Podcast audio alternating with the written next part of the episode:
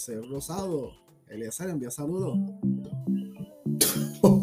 Diablo, me presentaste como si fuera como si fuera un show de, de, de, de estos marcados. De verdad, no, ¿Tú escuchaste, no escuchaste el tono con que me presentaste? O sea, me dijiste, este, aquí está Eliezer Rosado.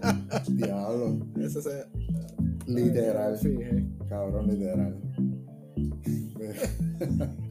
Mira, oye, hace como tres semanas que no hablamos este, yo te he escuchado a ti porque yo soy el que edito los episodios y los pasados dos episodios yo no he estado. Llegamos a un acuerdo de que si yo no puedo grabar, pues tú grabas y yo edito, porque pues, editar una voz es más fácil que editar dos. A mí me toma muchas horas editar el episodio más crear los artes. Y entonces eh, como tú lo estás haciendo corrido pues yo tiro el audio completo sin editar ni nada. A veces hay que cortar aquí cortar allá. Entonces yo no estoy este eh, si alguien pensó que iba a dejar de grabar pues no es que tú lo dijiste en los pasados dos episodios es que estoy eh, empecé tesis empecé el año escolar este, y pues se me hizo un tanto difícil, pero de todas maneras no me puedo desconectar del podcast porque yo soy el que lo edito, el audio. Entonces, este, además de que no puedo permitir que tú te apoderes del podcast porque la derecha no se puede eh, apoderar de Dioscuros Podcast, así que aquí estoy yo, la izquierda para hacer el balance. Y pues este, que la balanza no se, no se incline a favor de, de, los Así que sí, porque no es justo, la vida tiene que ser un balance. este, no puede ser blanco o negro, ni si, y, si y si pasa lo, la viceversa de lo que ha pasado, pues tú vas a llegar en un momento y vas a decir, no, la izquierda no se puede apoderar, la izquierda pelúa, independentista, socialista, comunista, los pelú no, no, no, no se pueden apoderar de Dios puros podcast que vaya, güey, mañana me voy a recortar porque ya siento pero eh, eso, eso. Oye, hablando de pelú y balbú, Luis, llevo ya desde que empezaron las clases que estoy, sin barba. Eh, sí, estoy más que con el candadito.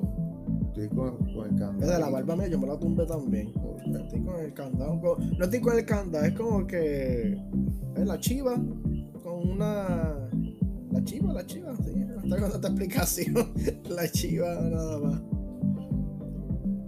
Pues estoy con el candado. Entonces, incluso, este, yo no me puedo afeitar con navaja. Sí, lo puedo hacer, pero se me irrita la piel. Y me compraste una maquinita, una maquinita y todo para afeitarme. Eso está bueno. Estamos, estamos, estamos, este, fashion. No, ya veo, ya veo. Mira, este, pues está servido con la cuchara grande estas dos semanas hablando de la derecha, que si la derecha está, peor que Agustín Aquí, ah, Agustín Laje, claro, el, el, creo que es chileno, argentino, que habla sobre la batalla cultural. Es como que argentino. Ajá, es como, yo creo que es argentino. De hecho, él, publicó un libro hace poco que se llama La batalla cultural, que sale en la portada figuras de juego de ajedrez cuando ese señor vino aquí, ¿verdad? Rápido Rodríguez Bebe y los de Proyecto Dignidad lo, lo, cargaron como si fuese Moisés llegando a la teja prometida. Como si, esa, como si fueran los dioses esos que como, ¿cómo se llama este? Georges es el que el, ah, hombre que lo cargaban en, así algo así eh, eh, este que de güey ese personaje existió en la vida real este este, pero el tipo así lo cargaron. Y los diablos, este. Es por nada, porque él dijo par de, él dijo par de cosas que, son ciertas. Independientemente uno sea de derecha, izquierda, centro, este, hay cosas que decir. No, no, eh, tienes razón. Es, yo lo considero interesante leerlo más si no compartes la opinión de él, pues tú picheas. O sea, pero yo creo que es bueno este, leer las ambas partes. Yo creo que a veces se zafa demasiado, se va over the top. Pero nada, este. es interesante saber la contrapostura de lo que tú piensas para reafirmarte o balancear en lo que tú, tú piensas. Yo creo que eso es sano. Este, digo, hay gente que ya yo no escucho, como ya yo le he dicho aquí, como el, loco este de David La Colón, cosas así. Y hasta el mismo Jay se me ha, ya se me, ha, se me ha pasado. Ya. Jay, pero, desde que se bajó ahora está más, chaboncito. Ach, espera, no voy a decir la palabra, pero la gente que interprete, Jay y Molusco están intragables desde que bajaron de peso, se tiraron unos clases de testamentos en, la, en Facebook que no, se pueden leer. Entonces, yo los entiendo, porque ya yo llevo como 50 y pico de libros, como 52, 53. Pero, hermano, este, ¿sabes? Unos testamentos de que, hermano, bájale y es bueno porque yo lo entiendo, motivan a la gente y, que, son figuras públicas y muchas. Ellos son las dos figuras públicas más eh, con reach en, Puerto Rico. Pero, pero, ah, muchachos, no, no clase baja, e, e, Estas figuras de, y, más, y, más uno que, y más uno que está leyendo para la tesis que no. ¿Tú crees que va a poner a leer estos dos diablos?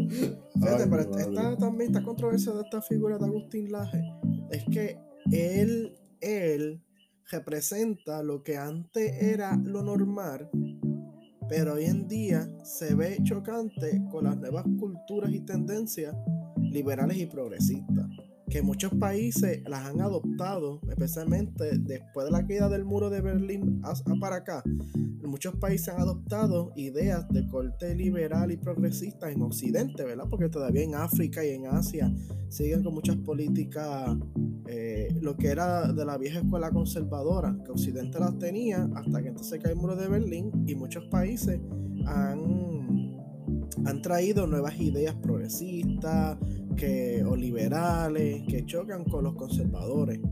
Y Agustín Laje pues, representa esa figura del hombre occidental que no aceptó o no acepta todas estas ideas de corriente liberal y progresista que muchas han sido tergiversadas con el pasar del tiempo, ¿verdad? Otras pues han sido mal entendidas o mal comprendidas u otras simplemente por su naturaleza son chocantes y no procede y, y gran parte de la población pues no, no la puede procesar. Y él pues se presenta como esta figura que resiste estos bandanes que está recibiendo ahora la sociedad occidental de las, nueve, de las nuevas terminologías progresistas y liberales y ven hasta dónde puede llegar. Eso es lo que él, representa y mucha gente que lo sigue. Porque no lo siguen dos o tres personas, mucha gente que lo sigue y yo he visto personas hasta que no tienen argumentos en otros programas radiales o tanto en Puerto Rico como allá afuera de que se quedan sin argumento muchos grupos feministas o grupos de corte liberal, porque yo me he dado cuenta que ese Agustín Laje, él ataca mucho lo que es el feminismo, él, es, esa figura, ¿verdad? Y uno puede estar de acuerdo o no de acuerdo, pero representa una postura, este, podemos decir, de, tiempos, no tiempos antaños, pero de los tiempos pre-caída del muro de Berlín en Occidente. Eh, esa figura de, Agustín Laje. Bueno, yo no sé si podría catalogar como machista. Eh, no sé.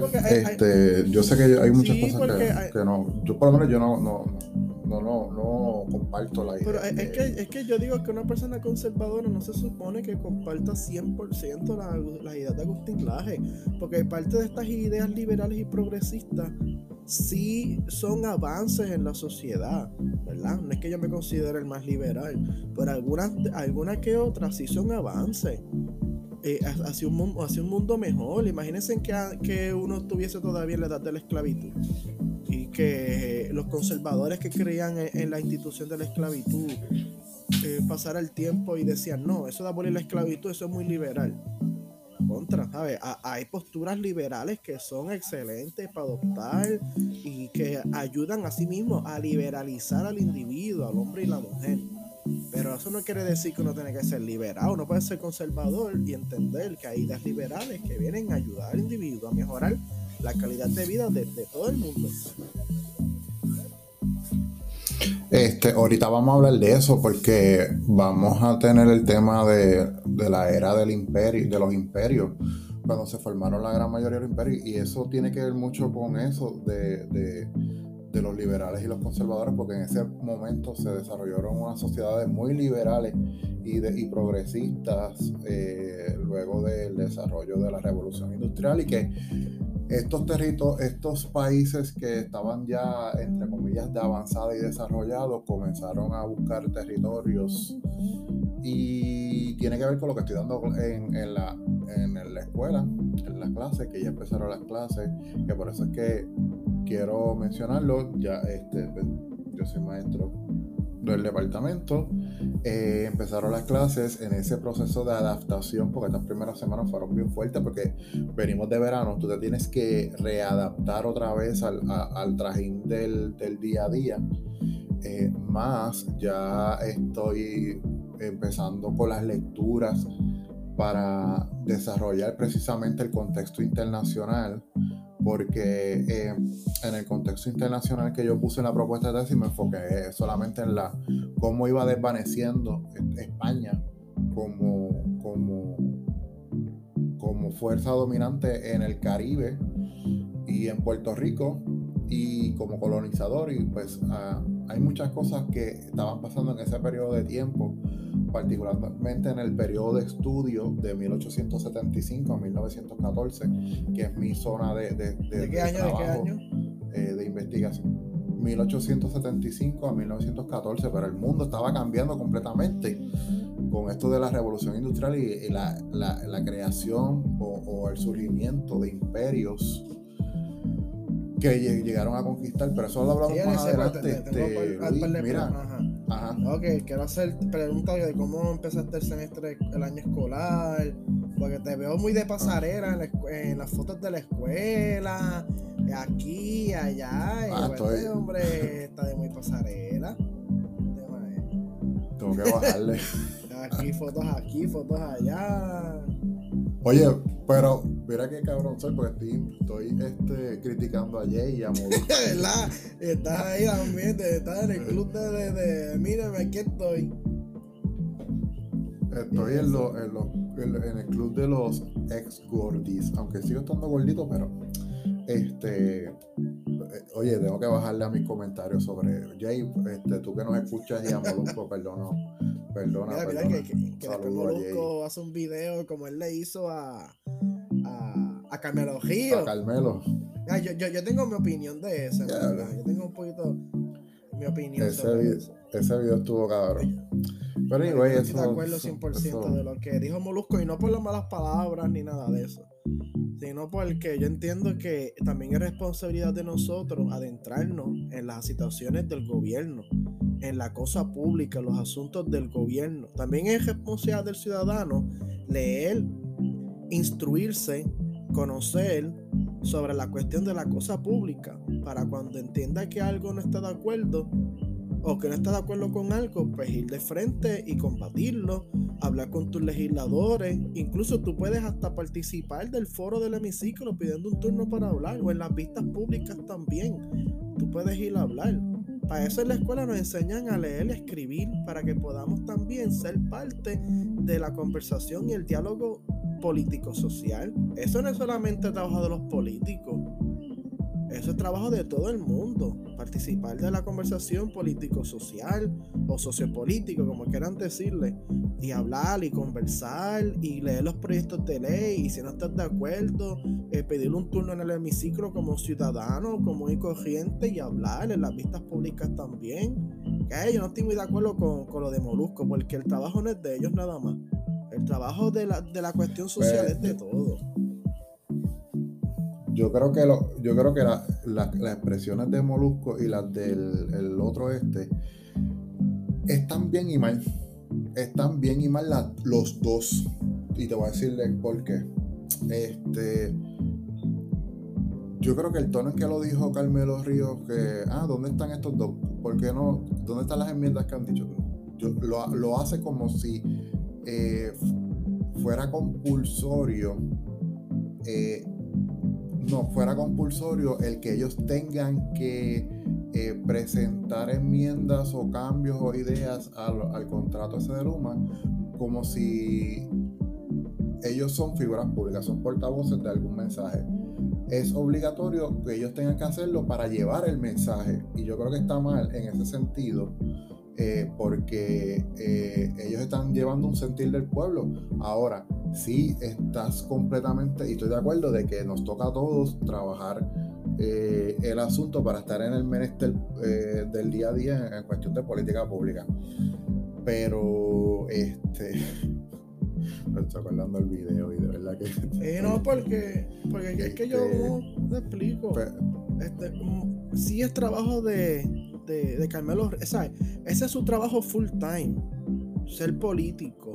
Pero como ciudadano, ese es nuestro eterno trabajo, no simplemente full time.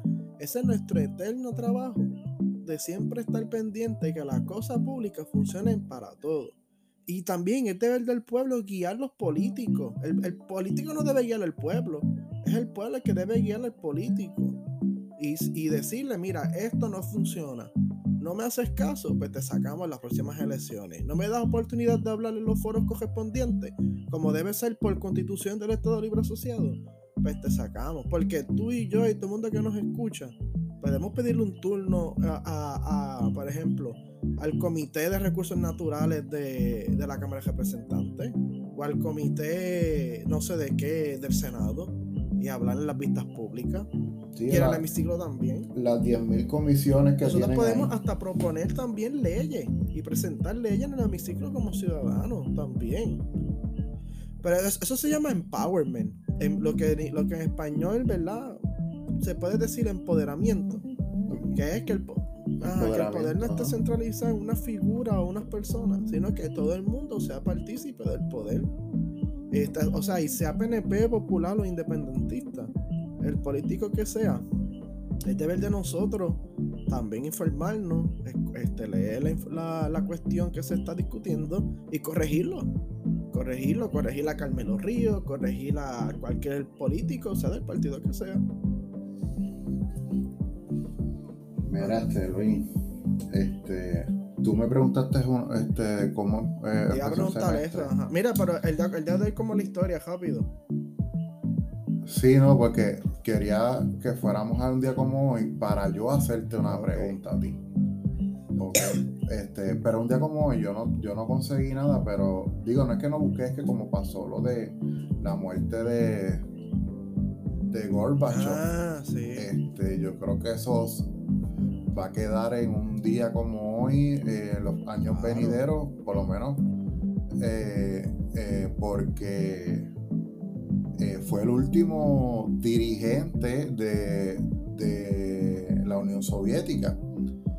Y la Unión Soviética quedó en segundo lugar, pero estaba en competencia con los Estados Unidos para ver cuál era la potencia más grande y poderosa del mundo durante desde 1945 hasta el este, 1992-93 cuando ahí oficialmente es que culmina la, Unión Soviética y después se convierte en la República, en la República de Rusia.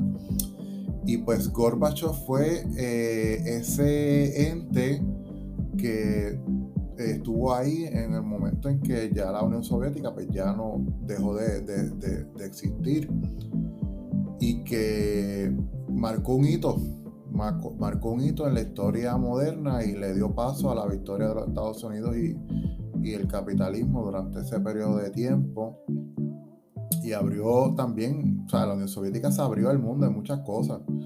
Eh, ese mundo capitalista occidental entró eh, de cierta manera a, lo, a, la Unión Soviética, así que eh, fue un ente muy importante porque trajo también política pública a Rusia, como lo que fue la perestroika.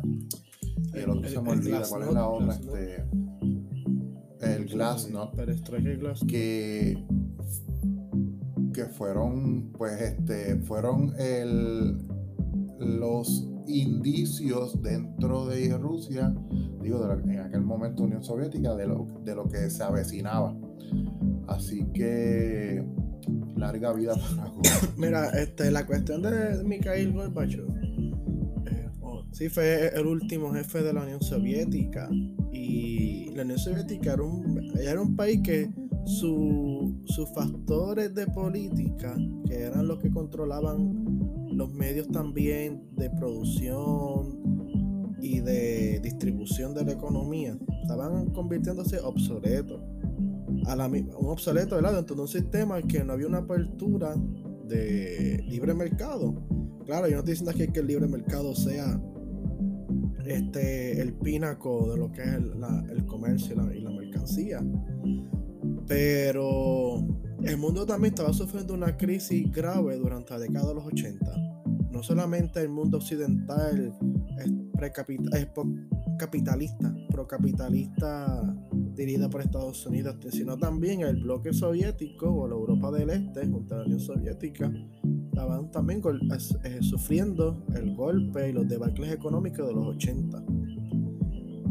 Occidente pues, pudo sobrevivir, pudo sobrevivir ya que se había generado más riqueza para aguantar la crisis económica, pero es claro, el sistema capitalista lo que busca es producir riqueza. Y ante una crisis económica, el que tenga más riqueza puede sobrellevar mejor la situación histórica o la situación del momento. En la Unión Soviética, pues no había un sistema de, producción para generación de riqueza sino un, sistema de distribución de riqueza de acuerdo a las necesidades de los ciudadanos con una economía centralizada y planificada. Que ante la crisis económica que entonces imperó en el momento, no fue suficiente y comenzaron a sufrir estragos y escasez en distintas fases de la línea de, la línea de, de producción política, podemos decirlo así, del Estado al punto, ¿verdad? Que hasta Estados Unidos tuvo que darle pollo, a los famosos muslos de pollo Bush que le dicen. Que darle pollo a, la Unión Soviética y papa. ¿Verdad? Eh? Y papa. Y finalmente, ante el azote de la crisis económica que le dio al mundo entero, pues el bloque soviético y, Estado, y la Unión Soviética poco a poco pues fueron cayendo ante esta situación, pues es que Gorbachev comienza a hacer unos cambios y una enmienda o nuevas, no, o, no, no tanto enmiendas, sino un nuevo enfoque y perspectiva al Estado con las políticas de Glasnost y Perestroika que era permitir un mercado, un mercado libre, pero y un mercado híbrido como China, porque mira hasta China, China también hizo un mercado híbrido, un mercado semi capitalista en algunas cosas, pero controlado por el Estado, una apertura para que otros partidos políticos pudieran también participar, pero dentro de la sombrilla del Partido Comunista de la Unión Soviética, y eran como unos arreglos que se estaban tratando de hacer para poder evitar la caída ortodoxa del Estado soviético.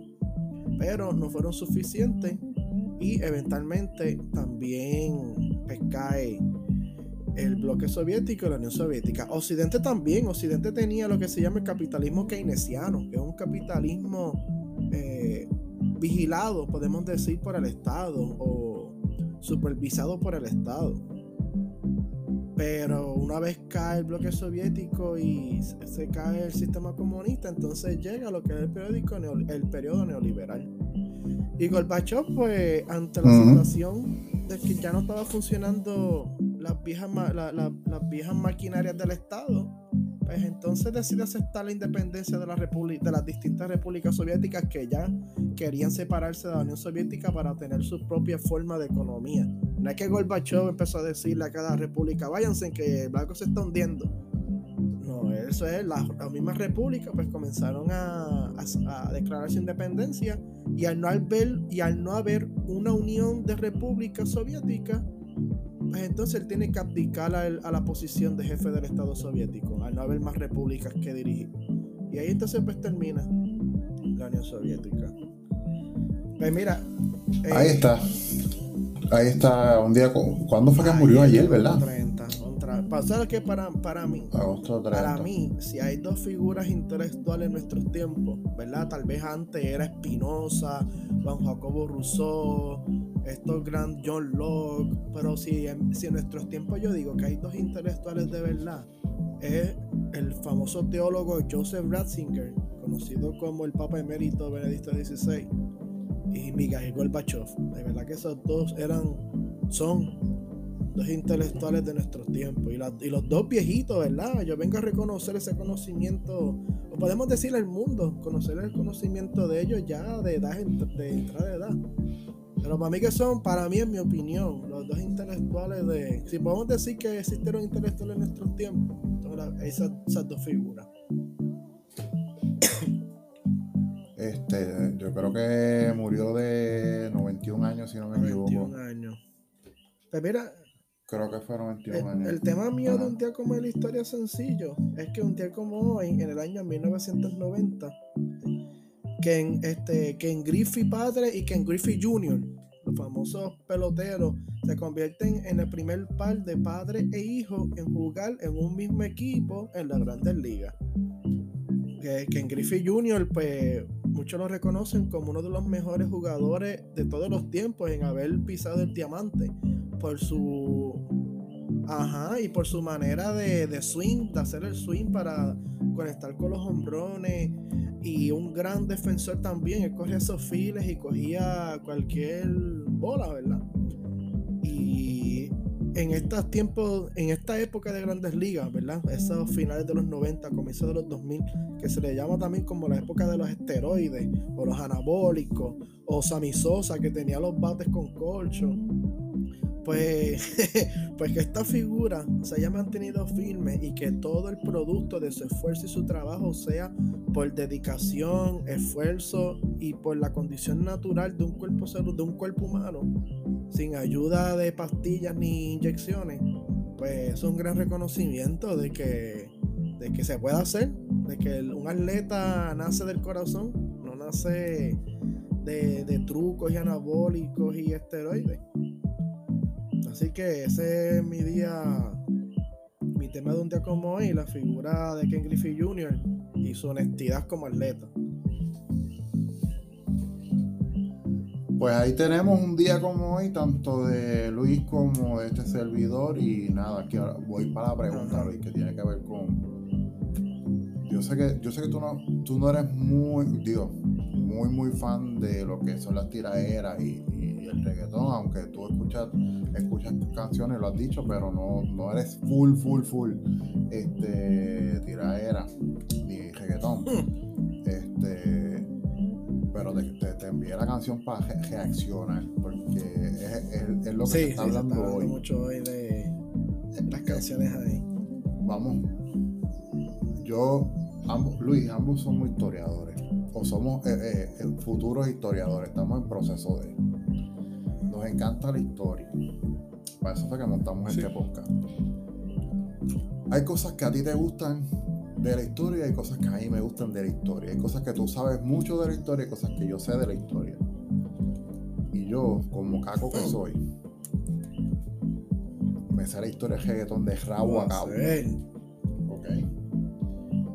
Claro. Eso es. Este... Los, historiadores cursi de hoy en día, por más esos historiadores jóvenes que se están graduando, por más caco, reggaetón que hayan sido, hoy en día no lo quieren ni reconocer, como si nunca hubiesen escuchado una música. Tú les mencionas reggaetón y ellos, ¿qué es eso? Y escuchan ahora más que, más que música Este, clásica y barroca para arriba y se acabó. ¿Tú eres de eso? No, pues no, yo, yo soy de los que yo escucho de todo, pero yo soy caco, yo, yo crecí con reggaetón. Y me sé, la, me sé la historia de rabo a cabo. Digo, no, no, no, no completa, no soy el más experto, pero me considero un buen conocedor. Pues, eh, Luis, voy a tratar de poner esto un poquito en contexto. Hoy se tiró eh, o digo, todavía no hay respuesta de Residente, pero Coscuyuela le tiró a Residente, ¿verdad? Ambos salieron del mismo sello disquero, que es White Lion, White Lion Records, de Elías White Lion. aunque ambos ya no están, han sido fieles a White Lion y lo, han, lo ha incluido en sus proyectos a lo largo de los años. Eh, los dos son unos duros tirando. Y esta pelea o esta riña o esta confrontación entre ellos lleva como 7 u 8 años. Y nunca se habían tirado. ¿Por qué? Porque Elías Lion, el dueño de la disquera, siempre ha intervenido para que no pase. Pero en estos días se han estado tirando sus, sus bullitas y Elías White Lion, que dijo que se va a retirar pronto ya del sello disquero, dijo que para que ellos son grandes ya y que para que a veces para que haya paz tiene que haber guerra. Y nosotros los que nos gusta el reggaetón y la música urbana, esto es como si fuera Mayweather versus Pacquiao. Ya sabes por qué lo digo, ¿verdad? Porque son dos de los mejores en lo que hacen, escribiendo en el lápiz, eh, midiéndose musicalmente y liricalmente.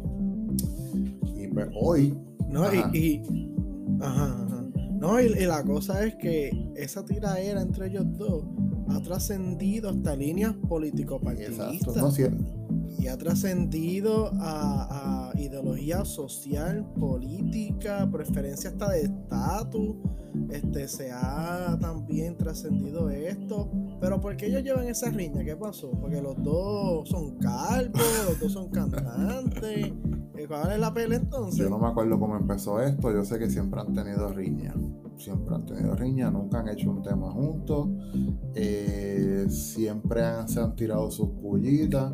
Eso es parte del género. Pero los dos son dos géneros distintos. Porque yo, sí, o sea, yo, yo sé que pueden hacer eh, proyectos juntos, pero uno es reggaetón y otro es música urbana.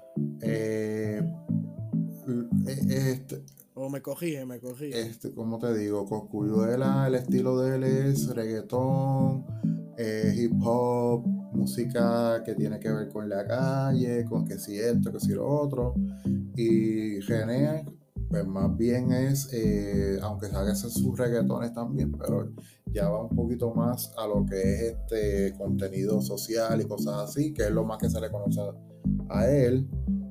Eh, y al momento, y al momento de tirarse también son estilos diferentes porque eh, siempre Residente hace una, unas canciones y unas letras de estilo ya más intelectual que tienes que buscar a veces un poquito de lo que ella está hablando y pues este eh, Coscuyuela trabaja lo que es un poquito el inglés, un poquito la parodia, un poquito la, sátira de lo que menciona para tratar. Y eso es parte, o sea, los dos estilos son completamente válidos al momento de tirar, porque acuérdate que esto de las tiraderas tiene su. Y me voy a ir un poquito más atrás, esto tiene un poquito de, base en lo que son eh, los hip hop en, en Estados Unidos que hacían este Mike Batters, que, son este, batallas de micrófono, que se paran dos frente a la tarima con un solo ritmo y empiezan a, los dos a soltar improvisadamente.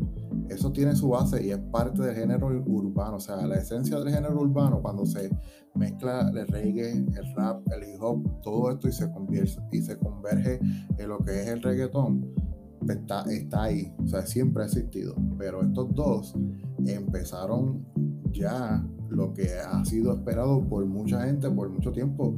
Y quiero, eh, quiero, quiero que me digas, Luis, ¿qué, qué, tú opinas? ¿La escuchaste? Este, ¿Qué tú crees?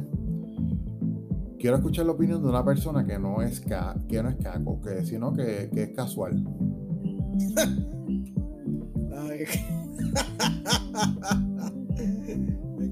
mira, yo escuché vamos a empezar.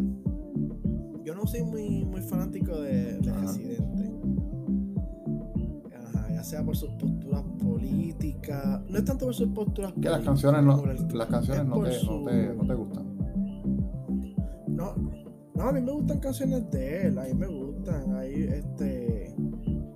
No me acuerdo el nombre ahora, pero hay dos canciones de él que me gustan mucho. De, de Residente uno es este, que tiene que ver con es como si fuese un muñeco de plasticina de un, como un científico de laboratorio loco. Ah, no me, no me sale ahora. No, no, no, no, te sale. Anyway, pero a mí uno es, uno es, espérate, a mí me gusta mucho ah, Latinoamérica. Eso es, yo creo que es una de las mejores canciones de, de la historia ever. Mí me gusta también Ojos Colores. Ah, con Silvio esa, esa, está dura también. Esa canción está en la madre. Eh, eh. Esa me gusta mucho. Y la otra que me gusta es. Ah, ya me acuerdo. Así de grande ah, es una idea. A mí me gusta. Es que esa es la que sale como muñeco de plasticina, de científico loco. Pero es experimentando para ver, que, para ver si le sale la idea perfecta de, ¿verdad? del invento perfecto. Pero eh, a mí lo que no me gusta mucho de, de, Residente es la incongruencia y la contradicción de lo que hace con lo que dice. Dice lo que Coscuyuela presenta en, su tiraera, plasma y tiene razón. ok, no es por cuestión de que, de que uno sea de un partido político o de una ideología política que, ¿verdad? Mucha gente de tal ideología política no les gusta Residente y más después que insultó al gobernador Fortuño. Pero él la incongruencia, ¿verdad? Él no quiere tal estatus político, pero vive en el país de ese estatus político. Ejemplo, él no quiere la estadidad, pero vive en Estados Unidos. Este, no quiere lo otro, pero le gusta, este, no cree en el capitalismo, pero se beneficia del sistema capitalista y el dinero capitalista.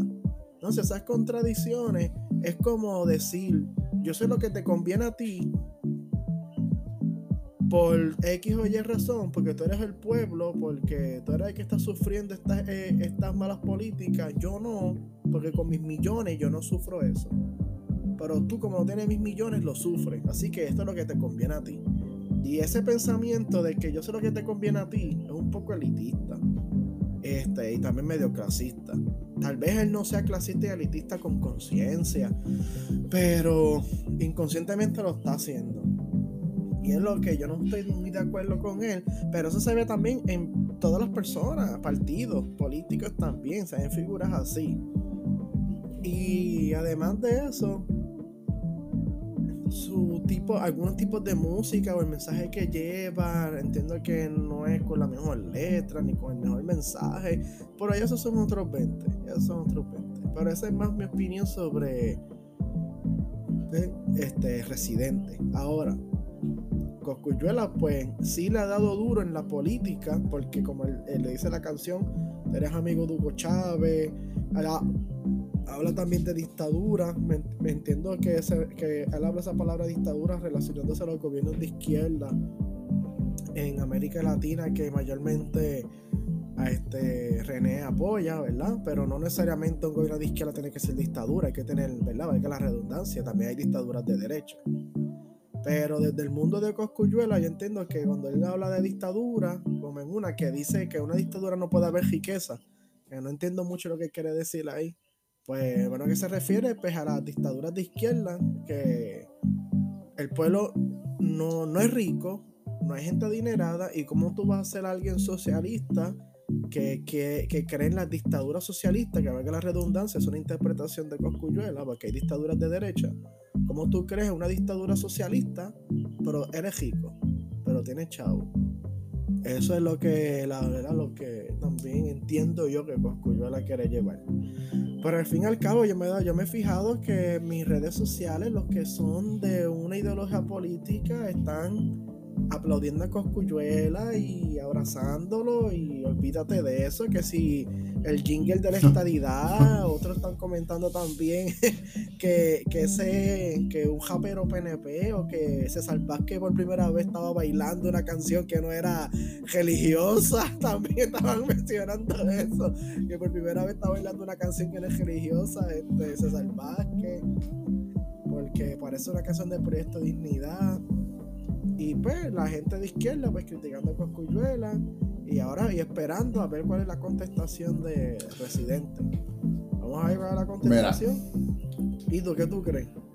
Déjame ver cómo empiezo. Mira, yo sé que hay gente que le gusta y no le gustan las canciones de Residente, pero hay que reconocer, por lo menos yo reconozco, que cuando es en tiraera, hay que, o sea, él es otra cosa. Este, la, voy a hablar de la tiraera. Quiero, quiero mencionar que a mí me gusta Coscuyuela, me gusta. O sea, el estilo, como escribe, como canta, me gusta. Siempre me ha gustado. Eh, Residente también. Yo creo que mucho más. Me disfruto más las canciones de Residente que las de Coscuyuela. La verdad es que la. Sí, lo que la canción de Coscuyuela habla mucho maleanteo, pero yo no, no, no, no. Eh, ¿Verdad? Ay, pero tú no eres. Pero dices que no, te gustan los. los, sí, pero no era caco calle. O sea, era caco de, del género del reggaetón. No es que voy a. No es que estoy. No, es que estaba en la esquina con una corta con, con mi pana escuchando a Coscuyuela, no. O sea, siempre soy un pendejo, pero. Este. Caco de que me gusta el reggaetón. Este, ahora. Ahora bien. La canción está. A mí me gustó. Está buena. No es lo que lo que puede dar al 100% en una tiradera con Cuyuela. Este, tiene muchas contradicciones. Yo creo que tiene muchas contradicciones analizando lo que él dijo. Él empieza hablando de, religión, que es cierto que sí lo otro, y al final. ¿Cuántas veces te ¿Ah? escuchaste la canción? Hoy como tres veces, cuatro veces escucho o cuatro veces. Empieza hablando de religión, termina hablando de religión, entonces hay una incongruencia entre hablar de corte dogmático y después hablar de que si la corta, que si esto, que si lo otro, o sea, ¿me entiendes? una cosa no va con la otra. Entonces, pues eh, yo vi que había contradicción. también hay cosas de que él dice de que, que si él apoya a Hugo, que si Residente apoya a Hugo Chávez, que esto, que si lo otro o sea, el mismo residente, por lo menos, no estas cosas no todo el mundo lo sabe, pero eh, él ha criticado el gobierno de, de, Hugo Chávez, lo, lo, criticó en su momento cuando todavía Hugo Chávez era presidente. Este, y el de Nicolás Maduro también. Este, eh, pero también, o sea, eh, por las posturas de residente en, cuanto a las críticas y, su manera de pensar y todo eso y expresarse, pues, se presta para que pues, vengan con esos comentarios como los que dijo este Cocuyuela, que otros raperos también los han mencionado cuando le dirán al residente, porque pues, si de Cuba, Venezuela, de, izquierda, socialista, todo eso. Pero, eh, pero a mí también hace la salvedad que, que Residente ¿verdad? Independientemente de si... Ok, él ha criticado el, gobierno de Venezuela. Pero lo que él elogia del gobierno bolivariano de Venezuela son los proyectos de justicia social que, que han hecho. Porque hay que hablar claro, ¿verdad? Antes de la revolución bolivariana, sí existía un neoliberalismo en Venezuela, un capitalismo, pero era un capitalismo donde las riquezas no se distribuían, bueno, aquí no va a ser una distribución, pero que las riquezas de ese capitalismo no se veían reflejadas en la calidad de vida del pueblo. Por eso, por eso en los 90 hubo un evento como por ejemplo el, caracol, el caracolazo. El cacerolazo, exacto, el cacerolazo, bajo la administración de Carlos Manuel Andrés Pérez, presidente de los 90 de Venezuela. Y la gente cuando asaltaban las tiendas no robaban productos este, mayormente de belleza ni dinero, la gente robaba comida, agua. Y eso entonces pues es que la gente pues, explotó desde que no tenían nada y entonces pues fueron a asaltar por alimentos. Entonces, pues, ante esa crisis social, pues llegó un presidente como Chávez a prometer la justicia social, con el socialismo, con la Unión Latinoamericana Bolivariana. Y eso es lo que René, residente, pues quiere depositar su, su aprecio y su, y su favoritismo a esas políticas de justicia. Sí, que son a ciertas cosas, no, no, no a todo, no a la totalidad. Incluso hasta, hasta, hasta, no es que René crea en dictadura. Hasta Daniel Ortega él ha criticado. O sea que, que de hecho, él, lo dice en una canción, él no se, él, no se considera, ah, obviamente, tú sabes, intrínsecamente uno interpreta lo que dice el residente y pues tiene su línea. Pero él en una canción dice que él no es ni socialista, ni comunista, ni capitalista, sino él es un idealista, ¿verdad? Que de, de algo se puede formar algo mejor. Pero mira, yo, yo, Luis, este, yo me tomé la tarea de, pedir reacción también a, dos compañeras mías, a Salea y a Lorraine, eh, dos amigas mías del doctorado que las quiero y las aprecio. Lorraine pertenece a un proyecto cultural que se llama Hasta Abajo Project y ese proyecto, Hasta Abajo Project, eh, ese proyecto eh, se encarga de llevar un mensaje del género urbano como parte de nuestra cultura, ¿verdad? Y, pues eh, ella, teniendo conocimiento del género urbano también y Azalea también, pues yo recogí algunos, algunos pensamientos de ellas para combinarlo con la reacción de, la tiraera pues porque me gusta, me gusta escucharlas a ellas también, qué, opinan. Y hay cosas aquí que, voy, a, ir mencionando lo que ellas dicen y lo que yo digo también. Este, como lo que estábamos hablando ahora, por ejemplo, Lorraine dice que, pues, eh, que mencionando otra vez lo de Cuba y Venezuela, que ya es algo gastadísimo de lo no es que, ¿verdad? Este, independientemente de lo que uno piense de que él apoyó o no a Cuba o Venezuela, todos los raperos que le han tirado a, Residente han utilizado la misma línea.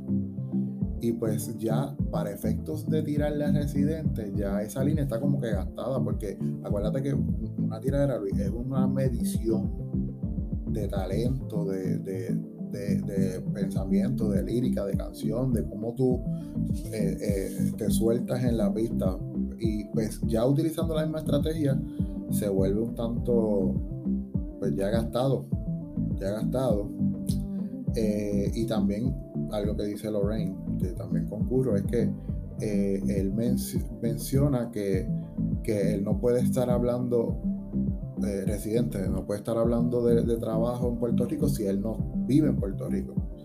Y yo creo que eso es un tanto delicado ese pensamiento o esa línea que tira con Cuyela, porque aquí hay más puertorriqueños en la diáspora viviendo que le interesa a Puerto Rico, que, que están al pendiente de lo que pasa en Puerto Rico. Y si vamos a legitimizar, a deslegitimizar residente porque él está criticando al gobierno y no vive aquí, pues entonces vamos a deslegitimizar a los 4 o 5 millones de puertorriqueños que están fuera de Puerto Rico que no están allá. O sea, no sé si me, si me entienden, Luis, o si estoy correcto con lo que estoy diciendo, lo que dicen las compañeras, pero yo creo que ah, si te quieren, si, ¿verdad? Si se enfoca en ello, pero en, en, ¿cómo se llama esto? En, en, residentes solamente, y, eso no le aplica a, a, a los de la diáspora, pero yo lo veo en la misma línea, no sé qué tú... Es, es, es, que yo como te digo, yo pienso que si, la gente aquí en Puerto Rico critica a, Cuba y Venezuela, por ejemplo, pues Gené puede criticar el gobierno de aquí, no importa dónde esté. Si la gente de aquí también critica. ¿Verdad? Porque ellos, eh, nosotros no vivimos en Cuba ni Venezuela, o sea, estamos criticando otro, otro país. Ajá. Y, Oye, es verdad. y, aquí se critica también a Ortega Sí, sí, porque lo, debería ver lo mismo. Es que aquí, porque yo puedo criticar el gobierno de, India, ¿por qué no? Veo las noticias, este, estoy chequeando y digo, mira, eso no estoy de acuerdo con eso. Yo puedo criticarlo, yo no vivo en India, y otra, puedo criticarlo. Otra cosa que, que, dicen las muchachas que es verdad. O sea, Cocuyuela es un blanquito que siempre ha tenido dinero porque los papás tienen dinero y siempre ha sido de Palmas del Mar. Entonces, tú estás criticando a una persona porque hace, independientemente uno, uno, uno esté de acuerdo o no con residente, él hace crítica social por el bien común, según él entiende la metodología, ¿verdad? Pero porque vamos a criticarlo porque él haga eso si, si yo vivo desde el privilegio siendo coscuyuela y por lo menos que yo sepa la historia de reggaetón o, la trayectoria de, de, de, Coscuyuela, yo no he visto que él haga alguna acción social ¿verdad? No, él está en su derecho de hacerlo o no hacerlo. Pero es como este es como el, mensaje, el lema este de José Martí, si no vas a si no vas a luchar, al menos eh, permíteme algo así, ¿verdad? Permíteme así, a mí hacerlo. Este, yo lo veo de esa manera. Es que la, cosa es, la cosa es también que para Puerto Rico, para Puerto Rico entero, ¿verdad? O, mejor dicho, para el 99% de las personas, este René es socialista. Y para el 99% de las personas, el socialismo es sinónimo de comunismo. Para el 99% de las personas. Y Coscoyuela, pues entiendo que es parte de esa gran masa poblacional que ve a René, a residente, como socialista y que si alguien es socialista es comunista, que es sinónimo, ¿verdad? Solamente que se cambia la C por la S o la S por la C. Y Coscuyuela, pues él, nunca ha coqueteado ni tongoneado, que yo sepa, con gobiernos de izquierda. Entonces, pues él se ve legítimo en tener las riquezas que tiene porque van de acuerdo a sus acciones a sus palabras.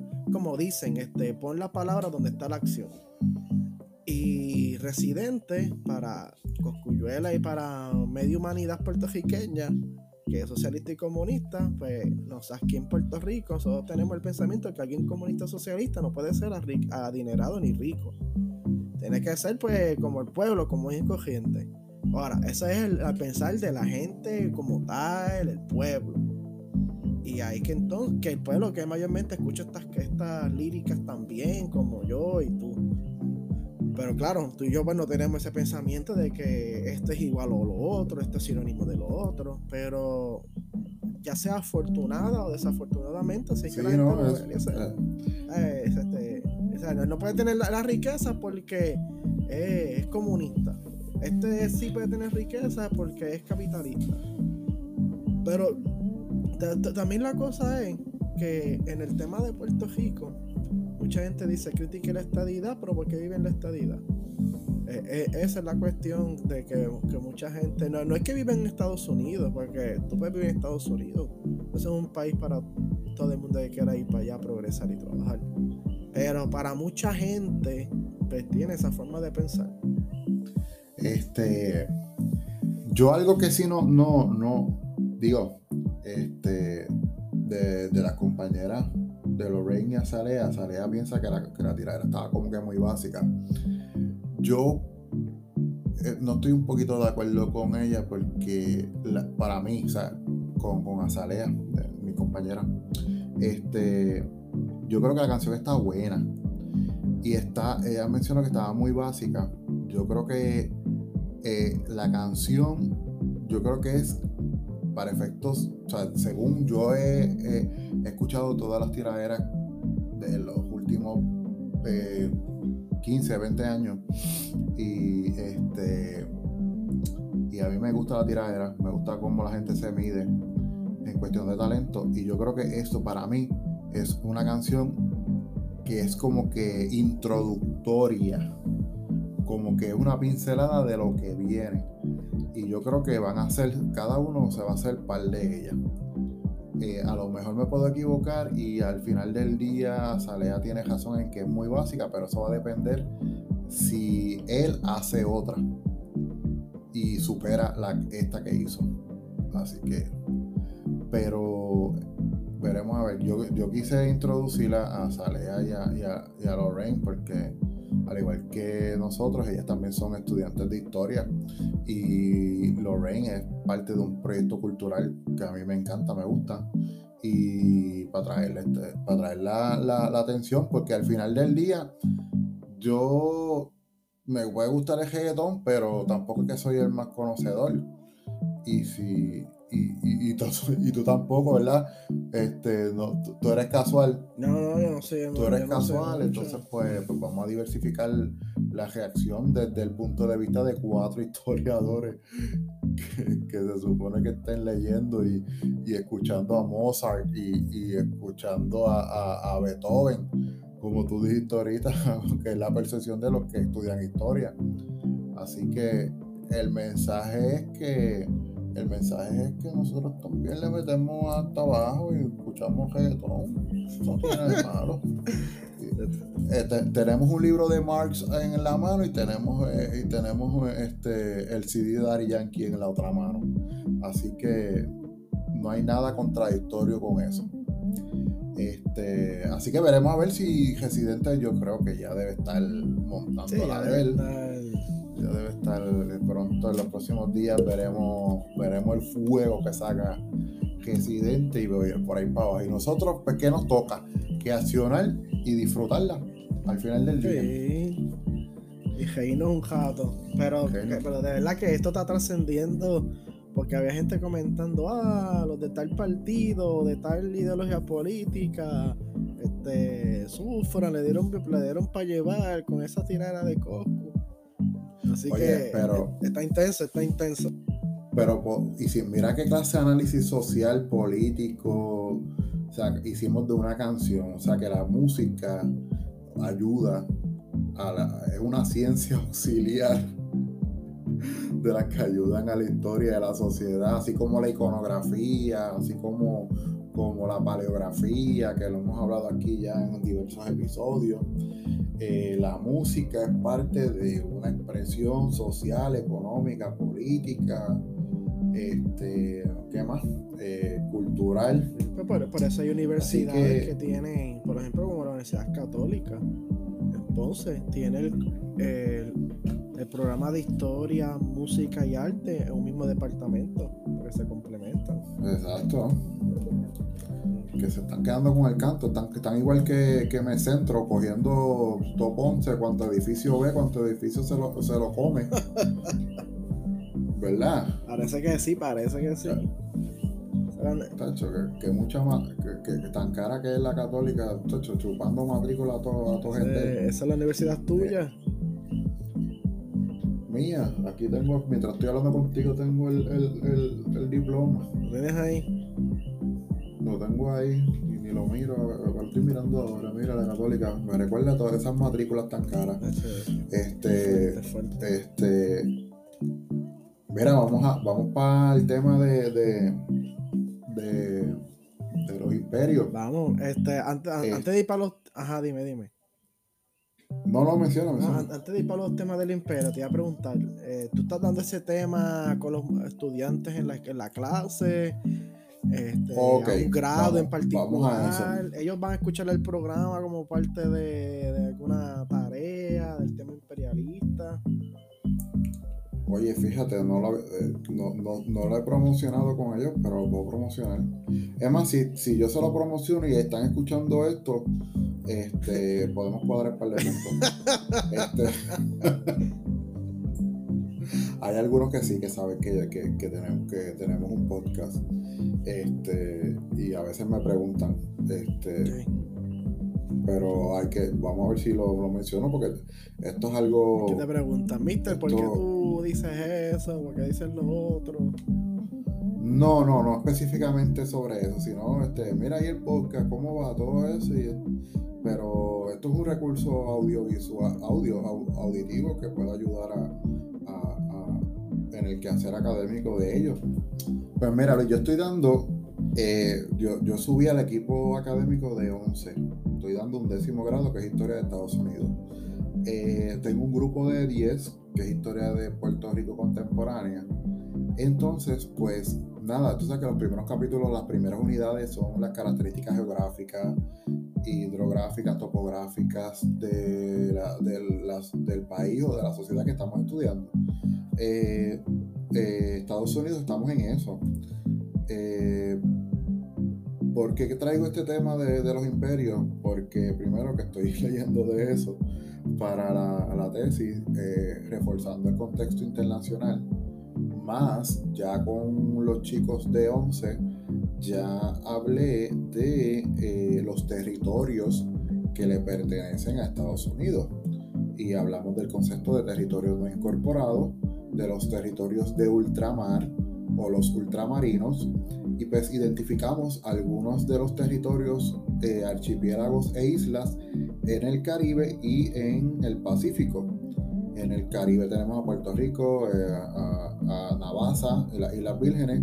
Tenemos en, el, Pacífico un montón de islas y archipiélagos. Tenemos Samoa, tenemos este, Johnston, Y todas esas que están por ahí, las Filipinas, este, Guam este, y Hawái, aunque no es este territorio no incorporado, es un territorio, es un estado de ultramar, ¿verdad? Porque estamos allá de la frontera continental de los Estados Unidos. Entonces, eso de los territorios, el tema se mezcla un poquito en mi vida eh, académica como estudiante y como maestro porque los territorios es parte fundamental del estudio de los imperios que se empezaron a formar y es que menciono un poquito el contexto histórico y después tú me mencionas y me abunda, ¿verdad?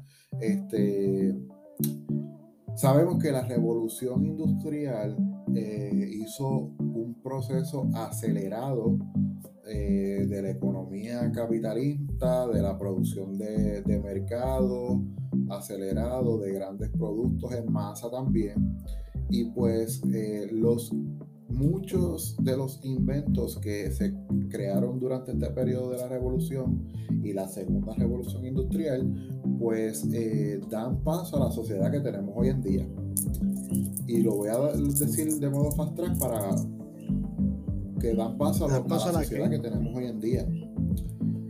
Entonces, este, ah, sabemos que luego de que surge la primera y la segunda revolución industrial, estas grandes eh, ciudades, países industrializados empiezan a ver eh, que necesitan nuevos mercados para la venta y la comercialización de los productos que se están haciendo en ese momento.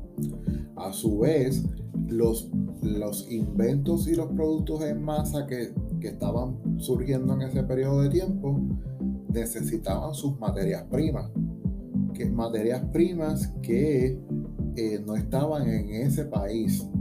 Así que en ese periodo de tiempo, estos países desarrollados, gran parte de ellos estaban en Europa, como Reino Unido, eh, eh, Dinamarca, bueno, sin número de, países, eh, incluyendo en ese momento también la formación de Estados Unidos como imperio. Eh, empezaron a buscar nuevos eh, mercados, entre comillas, que es lo que se convierte hoy en día como territorios o colonias, ¿verdad? Porque es parte de, la, de, las características de una colonia para un país colonizador que es extraer riqueza. Así que en ese periodo de tiempo, ¿verdad? Como tú también sabes, que se empezó a distribuir o a repartir muchos territorios, eh, por ejemplo en Asia, en África, eh, territorios para que estos países extrayeran la, la, la materia prima y buscaran otros mercados. Y ahí es que se empieza a denominarse a estos países como imperios. A partir del año 1890, ese concepto de imperio comienza a surgir en los periódicos y en la discusión pública. Y aunque los imperios han existido a lo largo de la historia, esa sociedad que estaba en ese momento a finales del siglo XIX, a principios del siglo XX, veían esto como algo nuevo. Y veían esto como parte de la doctrina Monroe en que este, era deber de estos países industrializados, entre comillas, eh, culturalizar a su manera a, estos territorios y pues sabemos que según las estadísticas, una cuarta parte del globo terráqueo fue repartida en más de una docena de países industrializados.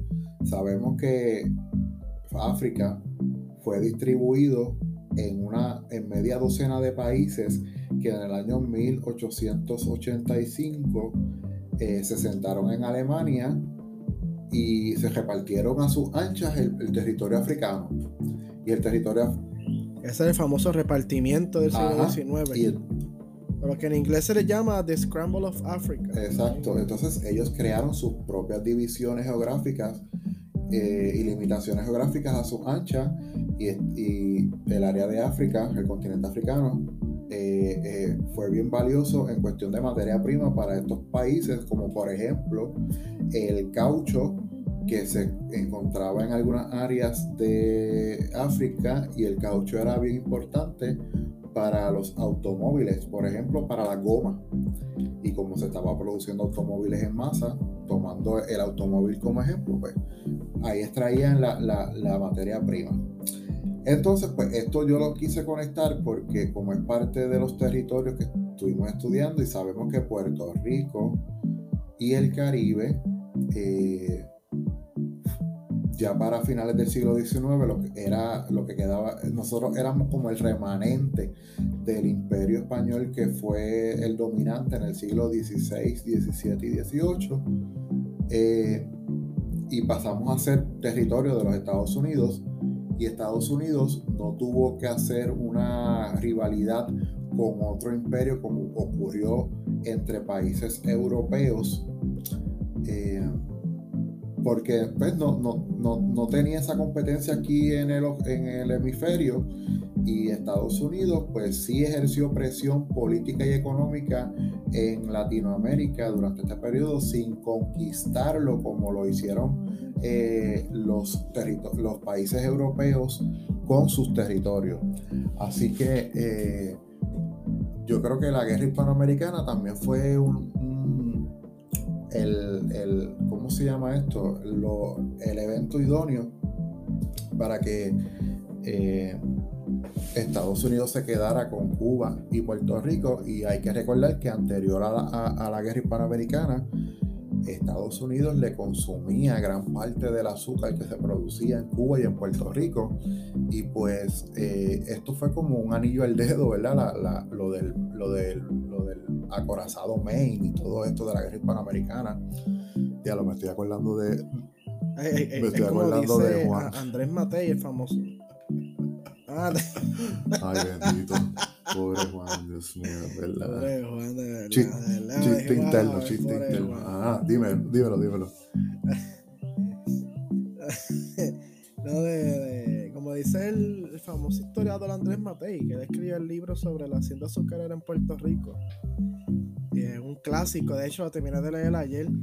Él menciona que sí, la hija hispanoamericana fue el trampolín para que Estados Unidos llegara a, al mundo o, al equivalente a las naciones imperialistas. Pero también que ya para el siglo XIX la, la metrópoli económica de Puerto Rico era Estados Unidos. La metrópolis política era España, pero la metrópolis económica era Estados Unidos. Y que ya muchos comerciantes pues miraban hacia Estados Unidos como un lugar para extender, muchos hacendados y también comerciantes en Estados Unidos como un lugar para extender lazos económicos y buscaba de alguna manera u otra acercarse más y más y más a Estados Unidos. Y sin duda alguna, ¿verdad? Ese, ese, ese pensamiento de acercarse más y más a Estados Unidos también captó interés en Washington DC de ver un Puerto Rico un mercado. Y cuando entonces surge la eje hispanoamericana, pues es la oportunidad que buscaba Estados Unidos para tener la excusa de meterse y quedarse con Puerto Rico. Pero ya había una atracción de ojo, como uno dice, entre las clases, podemos decir clases precapitalistas en Puerto Rico, como dice el historiador Carlos Buitrago Ortiz, ¿verdad? Las clases precapitalistas en Puerto Rico y el gobierno de Estados Unidos con el capitalismo americano también, ya se miraban de de ojo a ojo, ¿verdad? En atracción. Este, y, conectándolo con lo que dijimos al principio de este episodio de los liberales y los conservadores, la sociedad, sobre todo los estos países desarrollados, eh, industrializados, entre comillas, eh, vieron, vieron esta, digo, la formación de la sociedad en lo que este imperialismo se estaba formando en el mundo y la revolución industrial estaba haciendo, o sea, se, formaron sociedades progresistas, eh, liberales entre comillas, y incluso gran parte de, los políticos, por decirlo así, en la época, que eran de corte eh, conservadores, que estaban en contra del desarrollo de la, de la revolución industrial, fueron completamente minimizados y opacados. O sea, la, la, sociedad mundial en aquel momento vio la revolución industrial como una, algo novedoso y el imperialismo que se estaba formando lo vio como algo novedoso, incluso de corte racial, porque eh, creían que la raza blanca tenía que llegar a estos territorios culturalizar, como ya mencioné, incluso también de corte dogmático, porque este, muchas eh, religiones, sobre todo la cristiana y la protestante, acudieron a hacer viajes misioneros a estos, a estos territorios como parte de, de una misión que tenían que hacer y que ellos pensaban que era de esa manera. Eh, eh, y, aquí también es, aquí también es cuando, ¿verdad? Que mientras está ocurriendo esta revolución industrial y el surgimiento del imperialismo, tras bastidores estaba desarrollándose los movimientos del socialismo científico o el socialismo materialista revolucionario, con Carlos Marx, Federico Engels y después subsecuentemente con Lenin. Y aquí es cuando comienza a asociarse lo que es imperialismo y capitalismo, o capitalismo e imperialismo, empieza a verse como sinónimo ambas situaciones hasta que también surge una obra la famosa obra de Vladimir Lenin, El imperialismo, fase superior. Del capitalismo. del capitalismo, sí, que, es un tema de justificación para, ¿verdad? Para que él, muchos abogan, un tema de justificación para hacer la revolución comunista de un país imperialista como era la Rusia zarista, para caer entonces en una república socialista de trabajadores, obreras. Y como tú dices, como momento dices, si la revolución industrial ayudó a crecer y desarrollar la economía. Y por esa economía de esos grandes tejatenientes europeos, hacendados europeos, comerciantes europeos, necesitaba una mano amiga. Y esa mano amiga se convirtió el Estado con su ejército, que se convirtió en el brazo eh, militar de expansión tanto del Estado como de la clase capitalista que buscaban, ¿verdad? De una forma simbiótica o mutuamente, expandirse, desarrollarse, crecer y enriquecerse. El Estado dominaba una nueva tierra y los estados capitalistas pues y, las presencias capitalistas pues iban a esa nueva tierra a explotarla, desarrollarla, esclavizar la, la población y luego llevar esa, esas riquezas entonces también a Europa, desarrollar más a, Europa y los reinos y los imperios europeos. Entonces se convirtió como un pitcher y cash, una relación simbiótica de explotación, de marginación, de clasismo, donde unos cuantos tenían la riqueza junto a los grandes monarcas imperialistas o esos jefes de Estado eh, monárquicos y el pueblo común y corriente pues, sufría y el pueblo colonizado sufría doble. Por eso es que eh, surge, surgen, comienzan a surgir estas células de grupos socialistas en Francia, en Bélgica, en Alemania. Y grupos, grupos, grupos sindicalistas también, este, grupos, eh, eh, pro derecho de los trabajadores. Posteriormente, claro, y posteriormente pues en, Inglaterra, que podemos decir que eh, es la cuna del pensamiento socialista científico, aunque ya claro, ya se hablaba desde el manifiesto comunista cuando en, la Asociación de los Hombres Trabajadores le había encomendado a Marx escribirlo y a Engels, jodidos allí en Bélgica. Pero es cuando comienza a desarrollarse ese pensamiento socialista científico en, entre Liverpool y Londres, que ya estaban cerruchándole el palo al imperialismo, hasta que entonces, cuando ocurre la guerra imperialista de la Primera Guerra Mundial, ahí pueden hacer el asalto histórico que ya estaban buscando desde ese tiempo. Esto, está esto que estamos mencionando está directo, como tú dices, directamente relacionado con la Primera Guerra Mundial, porque, por decir, sí que, también la llaman, pero ahí te interrumpa, la guerra civil imperialista. Es una guerra de imperio. Es una guerra de imperio. Este. Y pues quise traer este, este, este tema porque, como dije, se conecta con lo que estoy mencionando. Y pues eh, el mundo como lo conocemos hoy en día parte de muchas cosas de, este periodo de tiempo que redunda entre 1875 a 1914. En 1914 que empieza la Primera Guerra Mundial o la Gran Guerra. Así que, este, nada, eso...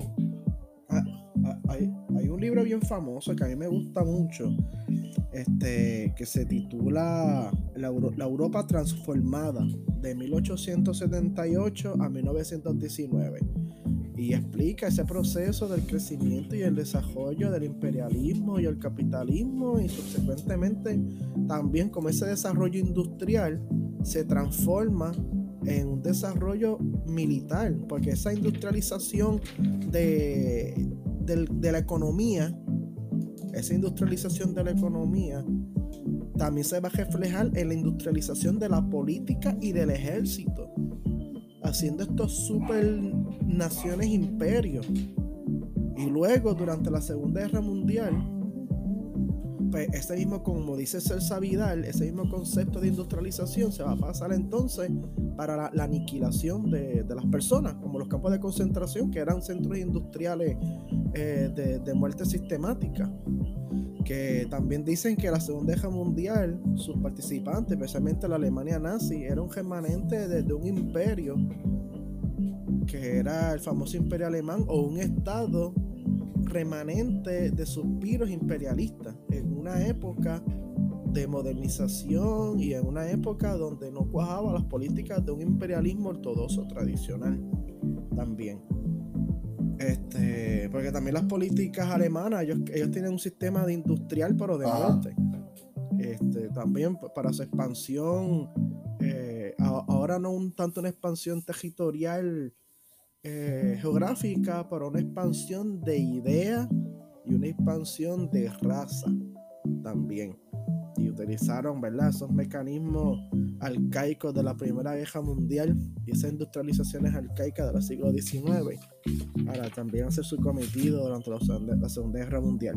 Para ese libro, Elisa, tú que estás muy pendiente de ese tema de la, del imperialismo, la Europa transformada, es del, del historiador Norman Stone 1878-1919. Pues ahorita te lo voy, ahorita te voy a escribir, ahorita te voy a escribir para que me lo des el, el, nombre. Yo el que he estado leyendo en estos días es el de La Era del Imperio, de Eric Hobsbawm. ¿De, ¿De, cuál?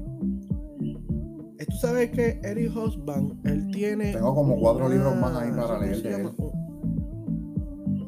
Porque Eric Hobsbawm, la cuestión con Eric Hobsbawm, que él escribe desde el marco teórico la historia desde abajo, o lo que se llama History, history from Below. Él, es marxista. Que, ah, eh. Ajá, entonces pues él, escribe la historia desde la perspectiva de la dialéctica materialista, el materialismo histórico y desde la perspectiva de los trabajadores y las clases obreras, no como otros historiadores que son subalternos, que escriben este, el, su marco teórico desde la historia y la perspectiva histórico real o histórico político del subalterno. Harry Osborn, igual que Perry Anderson, pues son también otros historiadores y fíjate, y son ingleses, Harry Osborn, aunque nace en África, pero es de producto de ese imperialismo colonial. Y judío. Y Perry Anderson, otro y, y Perry Anderson, otro historiador inglés pues ella habla mucho de, ellos, ese marco teórico que ellos tienen es la historia desde abajo, History from Below, que es una perspectiva histórico-materialista desde la clase obrera de la historia, de la Pero, ¿sabes que, que Eric Hobsbawm, eh, ahora que lo estoy leyendo, eh, por lo menos cae ese, esa filosofía de él con mi trabajo de tesis, porque yo estoy trabajando, voy a, voy a investigar sobre los trabajadores que saltan de la hacienda Santa Rita a la industria azucarera de la central. Así que la perfecta. ¿Cuál central? La central. La de Guanica. ¿Cuál central? Central, Guanica, ah, sí, Guanica Central. Bueno, pues yo estoy trabajando eso ahora mismo también sobre la transformación de Mercedita de Hacienda a ah, Central. Ah, se parece, se parece a lo que estoy. Digo, la Hacienda Santa Rita no se convierte en Central. No, pero no a nivel de tesis. Sí, pero se parece un poquito a lo que, a lo que yo estoy haciendo. Pues mira, un libro que deberías leer es el libro de, de Andrés Matei la, la, hacienda azucarera en Puerto Rico, que yo voy a hacer un resumen ahora de eso para la clase. Y ese libro, ajá, eh, él dijo resumen, pero yo voy a hacer la forma que Y ese libro se divide en dos partes. o, o, Pues, pues es que la clase no es de historiografía, la clase es de Puerto Rico ah, que es historia, no es historiografía. Ajá, pero él dijo un resumen, no dijo reseña. Pero, pero el libro se divide en dos partes. La, el, el nacimiento y el colapso y el, el desarrollo y colapso de la industria azucarera en Puerto Rico y cómo la hacienda Mercedita, que es la segunda parte, pudo mantenerse a flote, producir y generar riqueza y hacer un hito en la historia de Puerto Rico cuando el mundo del azúcar y el mundo de las haciendas estaba derrumbándose, cómo ellos pudieron continuar creciendo, desarrollando y este, tomando control de otras haciendas adyacentes, hasta finalmente tener una gran expansión territorial que podemos llamar casi imperio azucarero. Y entonces luego como eso él no dice que se transforma, pero que hace un nuevo comienzo en lo que es la central mercedita. Y eh, habla sobre la, la, cuestión de la jornada, la libertad de jornaleros, la esclavitud, este, los libertos bajo contrato, la mecanización de la hacienda mercedita y posteriormente la industrialización de la central mercedita. el libro está fenomenal. pues mira, este ahorita, cuando terminamos de grabar, te lo voy a pedir por WhatsApp para que me lo envíes. Ese y el, de, y el, y el otro que hablaste del, de la, del imperialismo. Mira, este, para cerrar, momento pop. Este, estoy viendo She-Hulk. Ah, ya salió. episodios, hoy sale el tercero. Disney Plus. Está buena, está entretenida. No he visto, mano. Es que yo estoy bien desconectado de Disney Plus. Está buena, o sea, entretiene. Este, no han dado mucho hasta ahora, pero este, no va a ser, no es una gran serie comparado con otras. Pero sí, o sea, eh, ¿sabes? Van dos episodios nada más, tampoco puedo hacer una, comparación completa como, por ejemplo, con Miss Marvel o, o Hawkeye o, o, o Winterfell. ¿Cómo se llama la otra? De Winter, Soldier and Falcon. Pero, mano, o sea, a mí me está gustando lo que está haciendo este Marvel en la serie, así que eh, por ahora está, está buena. Tengo que ver el tercer episodio, la veré en algún momento, pero ese es mi momento pop. Mira, Yo soy mi bien Marvel Freak, ¿verdad? Es. Yo soy bien Marvel Freak. Hey, está muy. Muy, esto de Marvel. muy mamón de Marvel. pues mira, en el momento pop, yo no sé si lo comenté en el podcast pasado. Eh, vi la película de Prey, ah, de Predator, sí, excelente película. Eh, está, está en Hulu, En Estados Unidos y Puerto Rico está en Hulu. Eh, excelente película, me gustó mucho. Ese toque original que le dieron, de verdad que se excedieron. Una película para verla un par de veces. Y con el juego clásico de lucha de cazadores y persecución de cazadores, que es lo que Prey presenta y supervivencia. Y también estuve viendo otra película este, en el cine que, fíjate, yo recomiendo que la vayan a ver, aunque ya quedan pocas salas, que, pocos cines que la están dando. Pues es la de Beast. No sé si la viste los cortes, Eliezer, con Idris Elba. Ah, la del León. La del León, exacto, la del León Beast. Hey, la buena. muy buena, muy buena película. Hey, esa película queda bajo el género de eco horror. o lo que también llaman este horror natural o naturaleza horror, pero en este caso sería eco horror, que son películas donde la naturaleza, ya sean plantas o animales, tratan pues, de destruir, hacer daño al ser humano. Muchas personas clasifican que la, que la primera la primera obra de eco horror fue Moby Dick, la ballena. Y, que la película famosa de eco horror fue Joss, la del tiburón, la que mucha gente dice que fue la que llevó ese género al cine. Y aunque había una película de los calamares y los pulpos en eco horror, no me acuerdo el nombre ahora, pero que Joss fue como que un antes y después en el género de eco horror. Igual que Jurassic Park, eh, Deep Blue Sea, ¿verdad? Cualquier película donde los animales o las plantas traten de hacerle la Jurassic Park. Pues, eco horror. Es que Godzilla, bueno, Godzilla, pues es que Godzilla no. Bueno, Godzilla puede caer porque es una iguana, ¿verdad? no es una iguana, ¿eh? Una, iguana, con purina. Entonces, entonces ah, la película Meg, la de Jason Statham, ¿verdad? Megalodon, Scroll, la de, la, de los cocodrilos, que es un huracán en Florida y se ven cocodrilos. Anaconda. Anaconda, la, la, la que han hecho, la de. Que muchas películas basura, que muchas películas basura han tirado, ¿verdad? pues también Beast, Beast es la más reciente película de horror, pero de verdad que está buena. Ay, la película está, te deja siempre en el, en el borde del asiento, especialmente como de 30 minutos en adelante, porque al principio pues hablan y lo que llegan a África pero una vez la película, eso es suspenso full. dice eco horror, pero no es que sea un horror ahí como La Monja o Anabel ni nada de eso. Es de animales, animales que atacan seres humanos. Pues este, no la he visto, o sea, yo vi los cortes cuando fui a ver este, ¿cómo que se llama esta película? La última de Marvel, este, Thor, Thor. Y, y ah, vi los cortes y pues este sea, no, es que. Eh, no es que me llamó la atención y diga, diablo, quiero ir a verla, pero dije, si se da la oportunidad, podría ir a verla. No la he visto, pero. Pero dejar si la veo piratia, como, como siempre. Aprovecha porque e, este sábado el, este sábado el cine va a estar a 3 dólares, que es el, Día Nacional del Cine, sí. Ah, este sábado. Mira, este, este otra cosa para finalizar, estoy trabajando en la cooperativa de la escuela. Sí, estoy colaborando.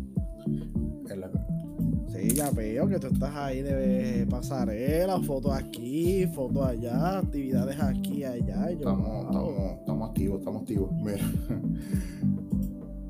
ya mismo pone la asunción de sala y Eliezer Rosado, ya mismo. El nombre del de la escuela. No, Dos nombres. Mira, este, vámonos, que ya ya mismo, te dan las llaves del polo de Guayanilla. El alcalde, el alcalde. Mira. ya mismo. Pero vamos, nos vamos, que se está acabando el tiempo. Este, con esto llegamos al episodio número 54 de Dioscuro Podcast. Eh, no sé, hasta la próxima, hasta la próxima, Luis. Hasta la próxima, Eliezer, y a nuestro podcast escucha. Cuídense. Cinco, puntos para los estudiantes. Saber de ustedes pronto. Cinco puntos para los estudiantes que escuchan el podcast. no, Ah, sí, sí, son buenos, son buenos. Cinco puntos. Fuimos. Hasta la próxima, cuídense.